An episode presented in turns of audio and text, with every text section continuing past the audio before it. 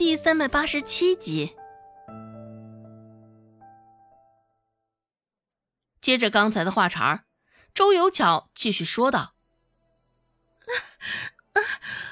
我也不知道他是怎么进来的，只知道回到房间喊我儿吃饭时，房间里已经没人了。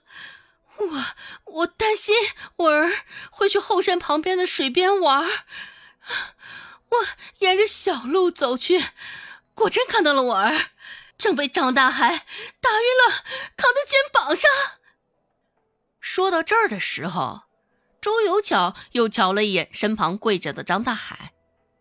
张大海被一左一右桎梏着，现在也不敢朝着周有巧发难，只是喉咙间还是呃呃吼个不停。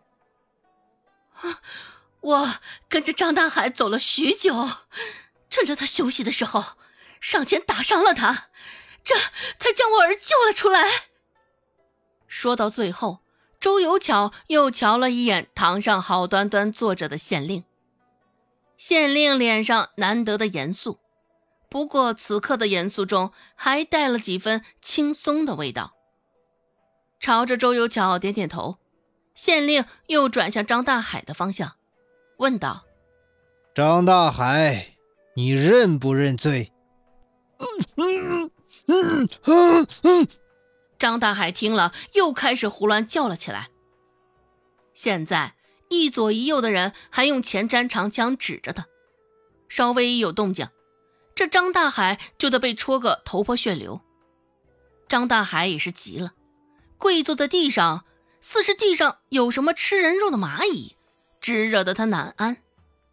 也不顾张大海如今的反应，县令直接招呼着身旁的下手，大手一挥，说道。既然认罪，画押吧。这可不就是欺负现在的张大海有口不能言吗？不过，随着张大海被欺负吧，自然也不会有人跳出来替着张大海说上一两句话的。毕竟张大海现在这副模样，落得这般处境，也真真是大快人心。不少人看着。拍手称快还来不及呢。嗯嗯嗯。嗯。嗯，跪着的张大海嘴里叫唤的更为激烈了，一张脸憋得通红，有羞愤恼怒，还有一分容易让人忽视的委屈。看着那个小兵拿着早就准备好的罪状一步步靠近，张大海也是越发的癫狂。而在他身旁不远处跪着的周有巧，现在脸上却是越发的安宁。之前还是战战兢兢的模样，只是现在还是身形安稳，眼神无所畏惧。周有巧的内心已经平静了下来，现在也就等着张大海画押、判刑，一切尘埃落定了。若是张大海现在还有舌头，遭遇此等情况，定然会直接当着县令的面破口大骂起来。指不定还会说些别的什么，说周有巧使下的伎俩。只是现在出口的，只有他那一成不变的呃呃声。张大海自己也急了，最后竟是直接在堂上站了起来，跌跌撞撞的。张大海冲向一旁的周有巧，眼睛中带着死灰一片的样子，双手被反绑着。张大海也不多想，直接一脚踹在周有巧的胸口上，动作很快，力道也很大。大抵是因为受伤被反绑后，张大海一脚出去后，身形也摇摇晃晃，竟直接一屁股往后倒了去。反应过来的小兵立马调整长枪，指在张大海的面前。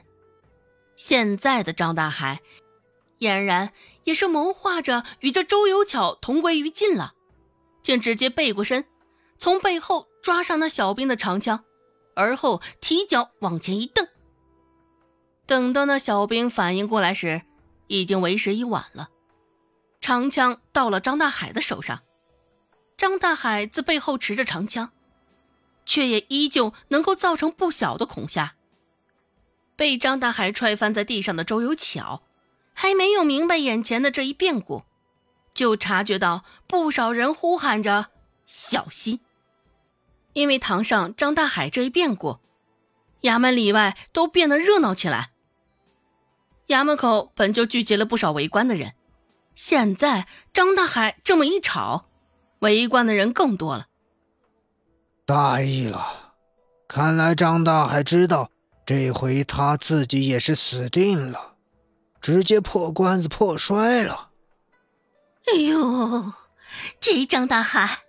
果真是到了这个时候还不肯消停啊！哎呀，当着县令的面呢，还这般无法无天呢！可不能轻易放过这张大海啊！多少人就因为这么一个张大海没了性命。堂下，衙门口的人们已经七嘴八舌的议论起来了。看到张大海抢过的那把长枪，不少人都提心吊胆起来。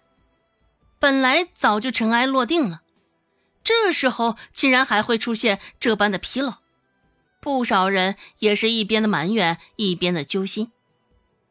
周有巧胸膛口现在还是一阵钝痛，听到周围唤着的那些小心声，周有巧云里雾里。只是现在有一种甚是浓重的杀气席卷而来，周有巧也来不及多想。原本躺在地上的，现在直接咕噜噜往旁边打了两个滚身形刚停住，就瞧见张大海手中提着长枪指向了他刚刚在的地方。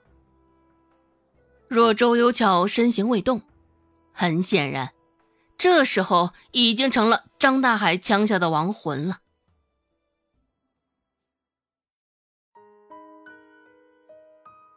本集播讲完毕。感谢您的收听，感兴趣别忘了加个关注，我在下集等你哦。